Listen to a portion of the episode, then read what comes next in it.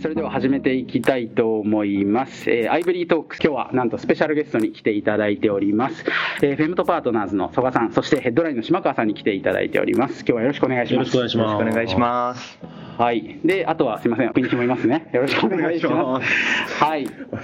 どんどんと早速もう本題から聞いていきたいと思うんですけれども、まずは、えー、とヘッドライン島川さんに、えーアイブリーとの出会いのきっかけ、えー第一印象みたいなところを聞いていければと思います。はい。じゃあ、出会った経緯を教えていただけますか？はい、まさになんですけれども、去年2022年の7月に開催した IBS 那覇っていうようなイベントがあったんですけど、僕は、まあ、ヘッドラインとしてもそうですし、まあ、IBS の、えーそういう、まあ、経営者向けのカンファレンスですね、えー2007年からスタートしている経営者向けのカンファレンスなんですけれども、えーそこの代表もやってまして、で、えーまあ、その IBS 内の IBS ローンチパッドっていうようなピッチイベントがあって、で、それをまあ毎年行ってるんですが、まあ、そこでまずご応募いただいたっていうのが最初のきっかけになります。でその選考で、あの、最初書類審査があって、で、その次に進んだら、えーオンラインでの、えー面談というかミーティングみたいなものが発表があって、で、それさらに進んだらもう一回みたいな感じの選考フローなんですけれども、まあそこで、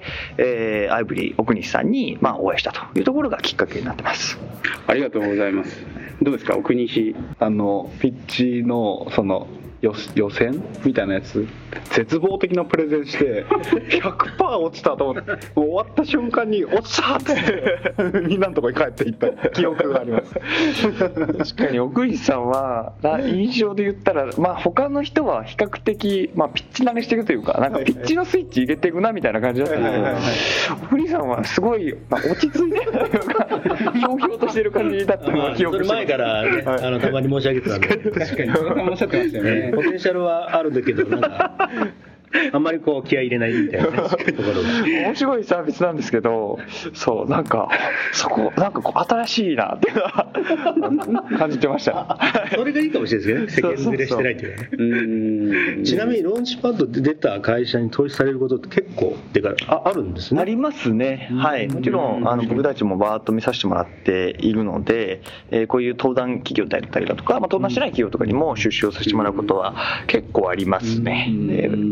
やっぱり僕とかはその IBS の代表もやってたりとかするので、まあ、そういうローンチパッドであったりとかにあの参加いただいた企業さんっていうのはあの重点的に見たりとかしてます。はい。かなりのこう企業数参加されてるイメージなんですけど、その奥西が出た時ってどれぐらいだったか覚えてます？あの時は250から300ぐらい応募があった中だったと思いますね。で最終的に14社うん登壇したんですけれども、まあ、まさにまあその選考の中に残っていたというような形になってます。なんかピッチがそのひょうひょうとしてたというか、まああのまあ、ネガティブな部分はあったのかなとは思うんですけど、なんか、えー、とその中でこう気になってもらった、一番最初のとこって何がこう気になったんですか？まさに、えっと、あのこれはうちのファンドの特徴の一つでもあるんですけれども、えっと、自社で開発しているプロダクトが2つあってそのうちの1個として EVA っていうツールでこのネット上のサービスをあの自動でクローリングしてきて伸びていくサービスをリコメンドするっていうのがあるんですよ。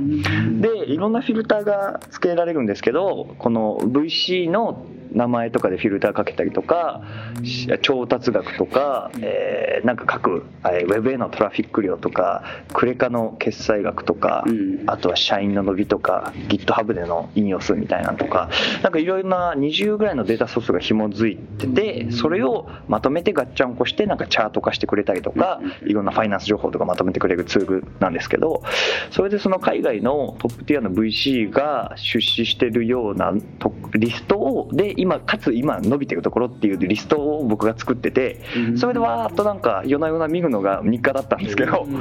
でそれ見てたらまさになんか IVRy に近いこの電話系のサービスがすごい伸びてて勢いよく。でそれは電話まさにまあ CS 的な対応できるあの電話のサービスで電話番号を自動で発行できてで、えーそれとまあ Slack が連動したようななんかそういうツールだったんですけれども、まあそれがやっぱコロナ禍の影響もあってかこの1年前とかのタイミングでも力強く伸びてたんで、なんかそれであ電話系のサービス確かに面白いなってそれはアメリカの企業なんですけど、っていうのは見てたんですよね。であのまさにローンチパッドの応募でアイブリ見てあこれなんかあれに近いなっていうのでそれでなんか僕があの思っててで結構だから先行の時から僕はアイブリ推しであのライブではプッシュしてたんですよ。なるほど、はい確かにそれがなかったらあれのプレゼンは最初のプレゼンは、まあ、まあ後で何とかするんであのあのローンチパッドは結構そのプレゼンのピッチのメンタリングをすごい、まあ、マンツーマンでやるんですよ、んあの1企業につきあの1人がついて。で僕はそのアイブリ推しだったんであの担当者としてついてそれで小栗さんに「ちょっとじゃあ今度あのミーティングしましょう」みたいなのでそれで結構何度もそのピッチの練習に付き合って「あこれこうした方がいいですよ」みたいなのをあの手伝ってました。なんかこう毎週ぐらいやってもらってる感じ。毎週やってもらってたと思う、うん、そうですね。結構ギリギリまでやりました。よ、なんか2回ぐらいしてこれ毎週やらないと無理だと思って。毎週お願いしてやってもらったと思って へえありがとうございます。そんな出会いだったんですね。そうなんですよでパート2といいますか2つ目の質問あのご両名に聞いていきたいんですけれども、えーまあ、アイブリーへ投資する、えーその決定に至ったまでの経緯みたいなところを聞いていきたいんですけれどもまずは、えー、と島川さんの方からお伺いしたいと思います。はい、そうですね、まあ、今回、えー僕たち結構がっつりと出させてもらってるんですけれども、えっと、その中でもちろん社内のメンバー向けに、えーまあ、DD を行ってというかプレゼンを行って説明するっていうのはあるんですけれども、えっとまあえー一つですね、まあ、非常に強力だったのが、えー、アイブリーのやっぱトラクションがしっかり出てくるっていうところででもちろんなんか資料をいただいてあいいいい数字だよねっていうところは見てたんですけれども僕らってそのさっき言ったあのプロダクトのもう一個なんですけど自社で開発している DD 用のあのツールを開発していくんですよ。でスタートアップからえっと月次の PL データと、えーあとは、えーユーザーのトランザクションデータ。例えばなんかユーザー ID が何時何分に400円課金しましたとかログインしましたとか、なんかそういうその SQL で叩いて出てくるようなデータっていうのをもらっててでその Excel ファイルとかですね。でその2つをその、えーディープダイブっていうツールなんですけどそれにぶち込むとあの、えー75個ぐらいのグラフを作ってくれて、あと一番大事に見ていくのがユニットエコノミクスがどうなってるかとか、そういったところを見ていくんです。それをなんかチャート化してくれるんですけどでまあその数、数値とかを見て、えーっとまあ、このシリーズ A とか B とかそのトラクションが出てくるようなスタートアップだったらあの確実に見させてもらうんですけどその数字が著しく良かったっていうのがあって、で結構この各社、えーそので DD をさせてもらっていてグローバルでもあのヘッドラインって、まあ、僕たち正確に言ったらヘッドラインアジアっていうのでで他にも US とかヨーロッパとかそれぞれのリージョンにあのヘッドライングループがあってファンダーそれぞれ独立してるんですけど、なんですけどなんかそういうえーでみんなで使ってるんですねヘッドライングループでそのツールを。でその海外の投資検討したスタートアップとかのその数値とかもデータも見れるんですけど、やっぱそういうところと比較しても、遜色がないというか、すごくいい数値が出てたんですよ。だからそれが本当に一番でかい決め手で、で、やっぱりなんかこのユーザーがしっかり定着してて使われてるっていうところが、そのデータに現れていたので、えー本当になんかそこが素晴らしかったなっていうところが決定打でしたね。うん。そうそうなんかレポートさの投資検討のタイミングでもらって、そうなんかこういうふうなレンジ間の中に入ってるとあのい A でみたいな。おこれだったら B でみたいうな。そそうそう。うちのデータサイエンティストチームがそのそのチャートをもとにその評価もしてくれるんですよ、けど、まあ、それをそっくりそのままあの奥西さんにも転送して、ねあの DD の時のというか事前のそのミーティングでもなんかあこうなんですよみたいな感じで説明もさせてもらったんですけど。なのであやっぱりなんかそこが素直にすごい良かったなっていうので、うん。うんそうっすよね、なんかこう見た時に結構面白く思ったのがなんか僕らも IR の資資料を見てどういうふうなその MRR とか ARR とチャンレットとそれに対しての S&M のなんか投資コストみたいな、まあ、結構参考にする中でこの辺のラインに入ってると僕らはいいんじゃないかみたいなのを結構考えた上で実はあの結構事業運営してるんでそのこのレポートと僕ら関係結構一緒だったんですよ、うんだからこのレポートの裏側のデータってなんか IR 取ってんのかなみたいなことを勝手に思ってて、まあ、さっきの話してたんですけど、うん。そうまさに結構いいツールだなっていうかなんかフォーカスのポイントは大筋わかるありがとうございます。一方でこうフェムトさんに関してはもうシリーズ A から入っていただいてて、まあ、今回がフォローのラウンドになったのかなと思うんですけれども、投資決定に至るまでの経緯を教えていただいてもいいですか、そうですね、うちはあのあんまデータドリブンじゃなくて、もしかしたら ファッション寄りなのかもしれないですけど、あの まあ、基本はシードありから入って、その後シリーズ、まあ、ABC とか、えー継続して投資をしていくようなファンドでやらせていただいてまして、えー今、産後ファンドあの111億円運用してるんですが、5社投資して、えーアイブリーを除いて3社はもうすでにアップラウンドできてたんで、まあ、アイブリーも当然あの4社目として、えーまあアップラウンドされるんだろうなっていうのは、まあ、期待してましたし、1号から入れて、まあ、15社投資してるんですけど、シリーズ B までは全社あの行ってるんで、まあ、行って当然というか 間違いなくあの次の調達には まあつないでくれるんだろうなっていうのはもともとね投資するときに期待して、まあ、シリーズ B どころか当然 IPO その先の成長っていうのは期待してやらせていただいてるんですけど。で、まあ、その後あの追加投資をするか否かっていうことについては当然その初回出してから次のラウンドに至るまでの、まあ、信頼関係といいますかお互い誠実にあの付き合えてるかっていうのはベースにあった上で、えーまあ、会社のお数字が伸びている、まあ、そこは本当にあの今島川さんもおっしゃっていただいたようなあの予実のお推移とかですね。確実に毎月オーバーパフォーム出してたっていうこれはもう本当にすごい数字だったところが、まあ、ベースにあるので、まあこれはあの進ませていただきたいというのとあと私たちが前回、えー長さとかな1年ちょっと前に投資させていただいた時はまあ、社員があのリアルには奥西さんともう一人とか下手すりゃ奥西さんだけとかっていうぐらいのあの感じででできるだけ組織を、えーもう少しあの大きくきちんと採用も進めてやっていただきたいという話はしていく中で、まあ、この1年でえー数十人規模まであの大きくされたというところもまあ一つあの評価してましたし、まあ、かつこの1年そのデータを増やして取っていく中で、まあ、それを使って将来的にあのアイブリとしてのおプラスアルファのおサービス、あの拡張性というのもどう持たせられるかということについてもまだあの硬いところではないんですけどもより、えー鮮明に見えてきたというところがこの1年あったので、これはあの今現行のアイブリプラスアルファでもっと伸ばせるところもおちょっと見えてきたなというところはあー大きかったかなというので、まあ、その辺をあの総合的に勘案して、えー投資はさせていただいたというところですね。ありがとうございます。こうアイブリーとしてもかなりこうフェムトさんとは密にコミュニケーション取られてたのかなと思うんですけど、なんかそういうプレッシャーとか期待みたいなのは感じてました？か。プレッシャー来てあの こういうところが一番良くないところがひょうひょうとしてるとか言われるところかもしれないですけど あんまりプレッシャーとかは正直な ないなくてなんかでもなんか僕らは結構そのもともと自分たちですごい考え抜いてる自負が自分たちの中ではあるのでなんかそこに対してなんか信頼してくれてるなっていうのがすごいやりやすかったですね。そのビジネスについてはアイブリー側でちゃんと考えているだろうからそこについては信頼してます。ファイナンス面っていうか、まあ、会社運営とかファイナンその財務運営みたいな観点だとあのフェムトさんの方はすごい知見がやっぱりあったりするので、まあ、その辺とかすごいサポートしてもらって分かんないこともバンバン聞くとかあのちょっと困ったらとりあえずこれ相場さんに聞いといたらっつって、あの今西とかに言ったりとかしてなんかこう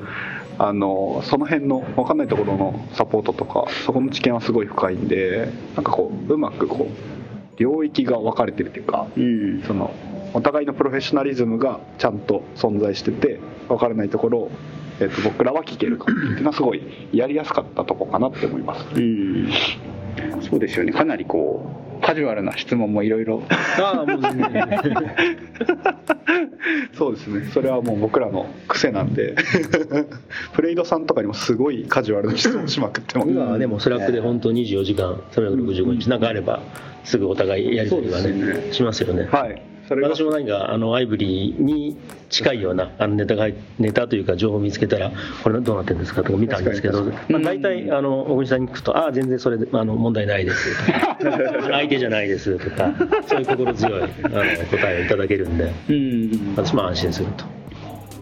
ありがとうございます。じゃあ、えー次の質問いきたいと思います。えっ、とまたご両名なんですけれども、えっとアイブリーに今後期待することを教えていただきたいなと思っております。はい、島川さん、お願いします。まあ、先ほども少しあったんですけれども、うんやはりなんかこの音声領域、ビーム系音声領域を、なんですかね、もう多角的に抑えていくっていうところうんは、すごく楽しみにしているところです。やっぱりなんか、ここでまだまだ活用されてない音声データとかって、本当に非常に多いなとは思っているので、なんかそれをしっかりと、この、おまあ、電話好きなに日本というか、うんえーではなんかしっかりとなんか抑えていくってところは非常にあのできることがめちゃくちゃあるんじゃないかなとん思ってます。でまあプラスアルファですけれども、まあ、もしえー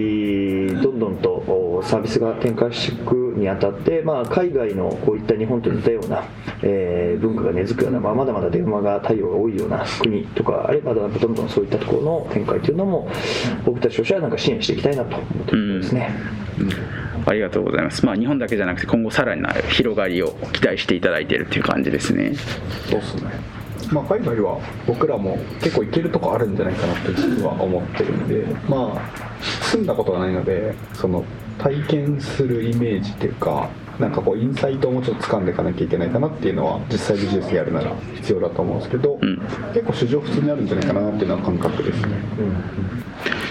曽我さんいかがですか？はい、あの私も先ほどちらっとあの申し上げたんですけれども、まあ、将来のあの拡張性には期待しているところがあって、まあ、音声というところをフックにしながらあ個人のお客さんがあ取引先あ会社あ小売店等に対してどういうことを期待しているかっていうことも、まあ、電話で伝えている中に入ってくると思うので、まあ、そういう個人のあのディマンドなんかも捉えて、まあ、広くコミュニケーションをお次の次元に持っていくような会社になれるポテンシャルは絶対あると思ってますので、えーそういうところを目指してやっていただきたいなと思います。ありがとうございます。逆にこううちの方から何かこうこういうことやっていくよみたいなので伝えたいお話はありますか？あーでいくと、まあ、今回のプレスリリースで、まあ、出させてもらうんですけどその結局電話の音声認識みたいなのの機能を、まあ、リリースしようかなっていうのとあとは GPT とか使って文字起こしを今自動でやってるんですけどあれをこう簡単に要約するみたいなうん機能を出してやっぱりその AI が相当すごいので対話型のでこの技術っていうのを、まあ、うまく組み合わせながら、まあ、今まで非構造化されてたデータっていうのの、まあ、宝庫が電話 であったりとか、まあ、僕らがやってるビジネスはかなり非構造化されたデータなんですけど、まあ、これちゃんと抽出していくとえそんなデータ実はあったんですかみたいなことがもうすでに僕らのえーとまあ、データサイエンティストとか AI エンジニアとかと一緒にやるともう分かってて、まあこのデータをうまく使うと、えっと、よりクライアントさんのビジネスがあのスケールしていくようなあのより効率的に働けるようなことまでもう大体見えてきたかな。まあ、僕らの検証では思っているので、まあ、これをちゃんとビジネス実装してなんかこう世の中のトレンドが来て普通5年後ぐらいになんかえ SMB ミッドに届いてたのを僕らはここの速度速くしたいなと思ってて、その AI とか今出てきてるものがなんか早く、えー、と本当にエンドのクライアントの、まあ、極論なんか小豆島の診療所の人がもう AI を使ったシステムを使ってますみたいなのができるとなんかこう今まで距離が遠くて時間かかってた DX みたいなものがもっと早く進むんじゃないかなとか、まあ、そうすると日本もうちょっと良くなっていくんじゃないかなって思ってるのでここをやりたいなっていうのが一番思いてるポイントですね。もう次のなんか調達が見えてきた そんなそれがちょっとね実現していけば。あそうですね。でもなんか本当にあとはここのスピード感を出すためにやっぱりまだまだ僕らメンバーだと人足りないんであのなんかそういうの面白いと思ってくれるあの10年ぐらい一緒に日本帰ってくれるような仲間が、あの入ってくればあの本当に今年1年で相当スケールしていくんじゃないかなっていう種まではもう大体いけててあとはみんなで育っていきたいなと思ってます。楽しみしかないですね かなり楽しみだと思います面白いものが今年はいっぱい出せるんじゃないかなと思ってます。結構事業だったりとか今後の展望みたいなところは、えー、とご両名ともこうご評価をいただいてるかなと思うんですけどなんかこう曽我さんからもさっき少しあったんですけど組織体制みたいなところは見ててどう思われますでしょうか、いやあの、まあ、今のあのステージにおいてはというかあの本当に最初は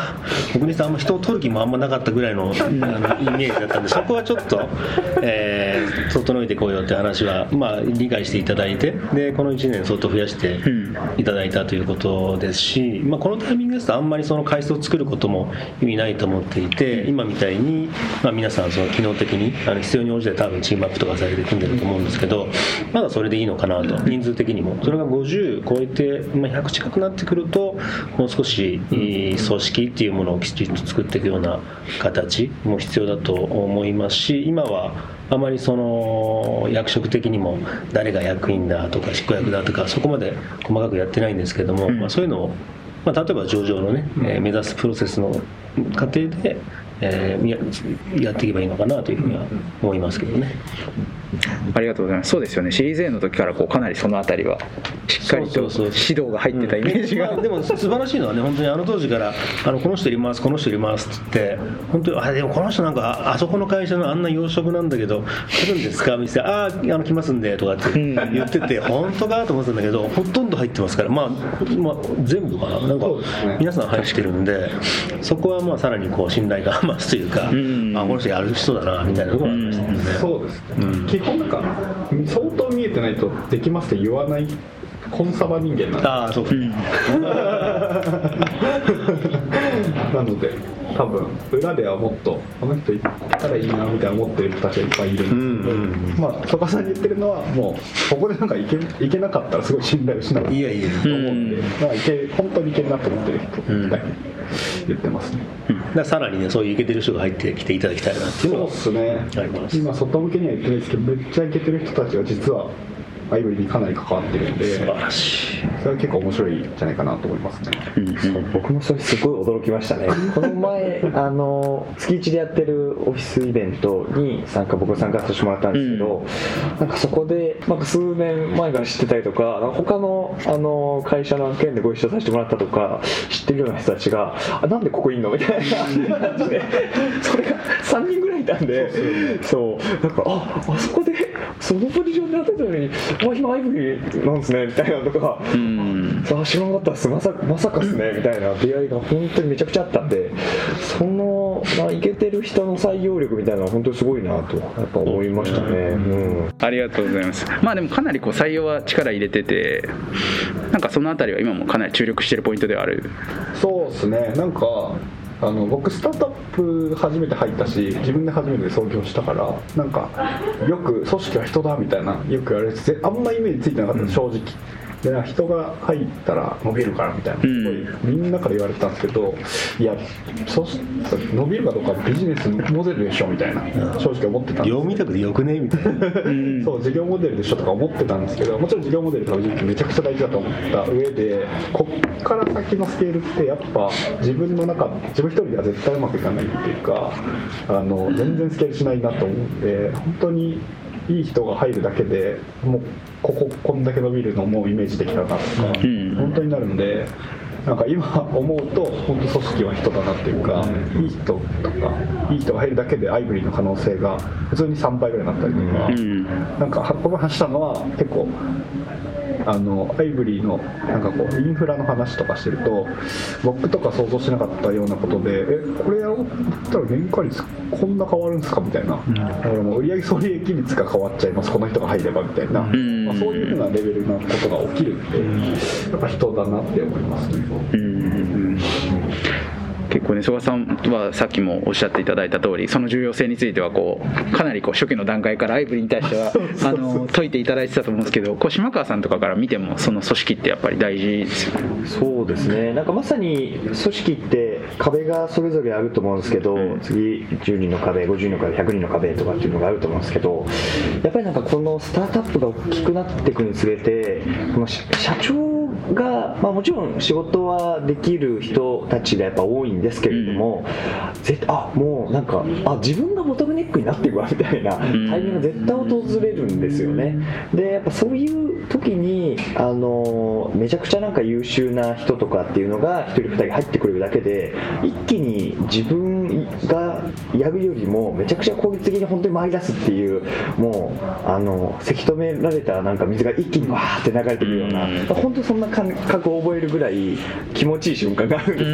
ですけど、なんかやっぱりまさに、えーそういうところはあると思いますね。で、えーまあけど、まあ、なのでまあ採用めちゃくちゃ大事ですよというところと、あとはまあさっきの組織の壁は確実に訪れるんで、まあなんかあのもちろんおなんですかね内部でそのお組織の構造を変えないといけないとか、なんかこのパワーバランスを見直さないといけないとか、なんかあビジョンミッションバリューを浸透させないといけないとか、なんかいろんな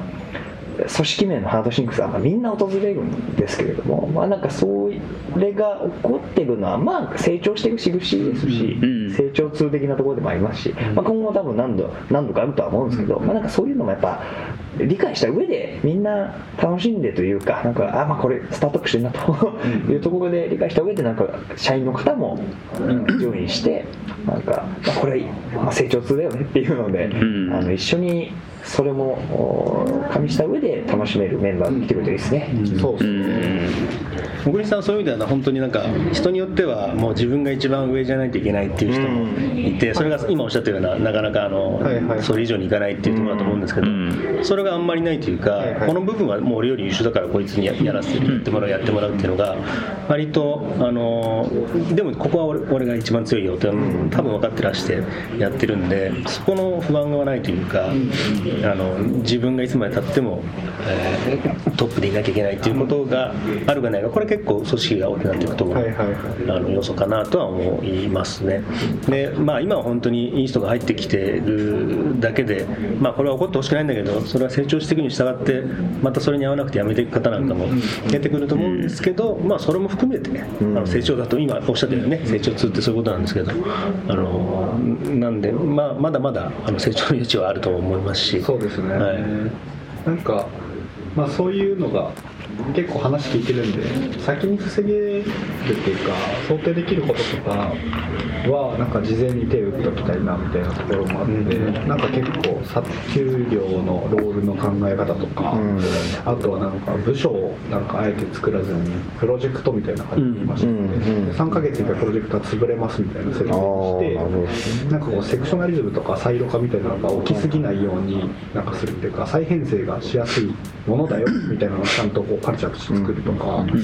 なんかそういうのをちょっと実験的にいろいろやってみてなんか自分たちのフェーズと自分たちのスケールに合うなんかこう仕組み会社の仕組みみたいなのを今かなり検証と仮説出しとやってるって感じですね。結構大きくなっていくとそのオフィスの問題なんかも出てきてでもうワンフロアじゃ入りきれないからフロア変えていくとそこでセクショナリズムが生まれちゃうなんていうのもあるんだけど、まあ、今は全然大丈夫でまだ余裕もあると思うんですけど今リモートだからその辺のなんか顔直見ない人たちとのコミュニケーションってどんな感じでやられてるんですか？なんか今はあれですねなんか IVRy は times っていうなんか社内ツイッターみたいなそのチャンネルをいっぱい作ってて、もう自分のその箱なんでもう自由投稿してくれって言ってて、でなんか昔の Slack によって times とか作るとそこでなんか仕事の話しちゃったりとかして、なんかこう仕事の話ばらつくからやめた方がいいとか結構いろいろあるんですけどハイブリッドとかリモートとかを結構取り入れるとなんか何に悩んでるかとかが書くポイントが全くなくなっちゃったりとか、それを拾ってあげられないとか、なんかそういうのがあるんで割とそこで吐き出してもらって、僕はタイム数めっちゃチェックしてて、行き帰りの電車全部タイム数見てるみたいな。でその全部コメントしてるんですよ。社員の皆さんの？はい、とか企業メンバーとも全部バーって見てコメントしていってなんか見られてるだけで嬉しいじゃないですか、結局その一人で働いてて家で。はいはいはい。なんかそこに投稿して誰からもファンのリアクションないです。めちゃくちゃ寂しい。あそうねそうね。なんかやっぱり仕事してる協業してる感じとかあこの人ねなんかこうちょっとでもいいからまあ奥西君って見てくれてるんだなって思ってくれるだけでなんか楽しくなったりとか良、くなったりするんだったらやってみやろうと思ってそういう感じで取り組んでますね、この前めっちゃ良かったのがなんか深夜2時か3時ぐらいで僕が一人バッて仕事しててなんか SARS のモデルビジネスモデルってここがこうなんじゃないかみたいなこう売り上げのなんかコストの出し入れの仕方とかこうなんじゃないみたいなすごい思って2時ぐらいなんか帰りながら適当にバーってこういう風な感じかもしれないみたいな投稿して寝て10時ぐらい起きたんですけどそれまでになんか他の人がすごい議論。進 めてなんかこの会社ではこういう風なやり方でこういう風に管理してましたみたいな話とかすごい量の知見が溜まってて。起きたら。 times すげえみたいな。なって感動してました。いいですよね。だからこういうオフィスとかだとそれがまあ普通に会話で行われてるけど Slack だったらまあそれテキストで行われるんで、まあ後から見てもそうですね。まあそう。で追えるじゃないですか、うん。その背景を知れるのはやっぱいいですよね。そうですね。とかがまあかなりワークしてるかなっていう感覚はありますね、ありがとうございます。結構あの真剣なところからカジュアルなところまでいろいろ聞いていったんですけれどもちょっと締めに入っていきたいなと思っております。えっ、とまあ今回かなり大きなラウンドになったんですけれどもえっ、とまあ奥西というかアイブリーに対して最後に一言メッセージ、まあ、期待も込めたメッセージエールをいただければと思います。はいいかがでしょうか？